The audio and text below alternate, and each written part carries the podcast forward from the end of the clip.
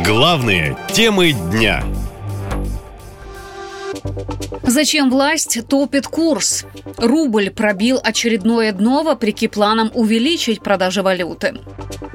Всего лишь год назад за доллар давали 60 рублей, а сейчас курс вплотную подошел к отметке в 100 рублей за доллар. Не спасает ситуацию и решение Центробанка увеличить продажи валюты, чтобы стабилизировать курс. Но рублю ничего не помогает, разводят руками аналитики сразу нескольких банков.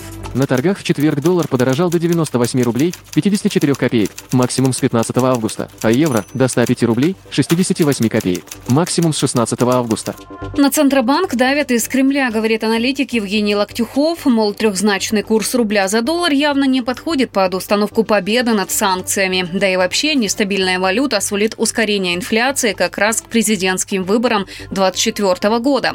Но в Кремле от таких обвинений отмахиваются. Там считают, что экономика России держится достаточно хорошо благодаря очень грамотному руководству финансовым блоком, заявил журналистам Дмитрий Песков. В экономике России все идет гораздо лучше, чем могло бы. Но не все с таким таким прогнозом согласны. Курс рубля осенью продолжит падать, считает экономический эксперт Олег Иванов. Он отметил, что основная масса импорта высокотехнологичных товаров – это то, без чего Российская Федерация прожить не может. Поэтому спрос на валюту для их покупки будет значительным, говорит экономист.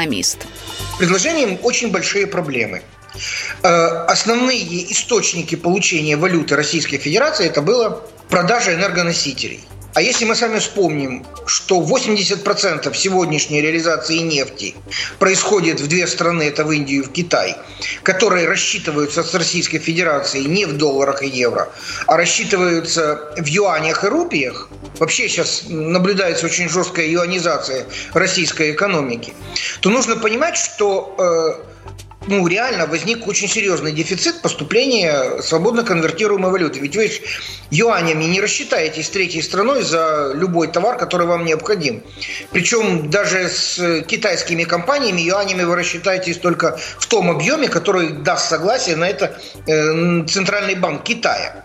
Эксперты считают, что сейчас в стране никак не получится отказаться от доллара. Хоть этот курс власти начали давно, но перейти на какие-то другие валюты в качестве резервных пока не вышло.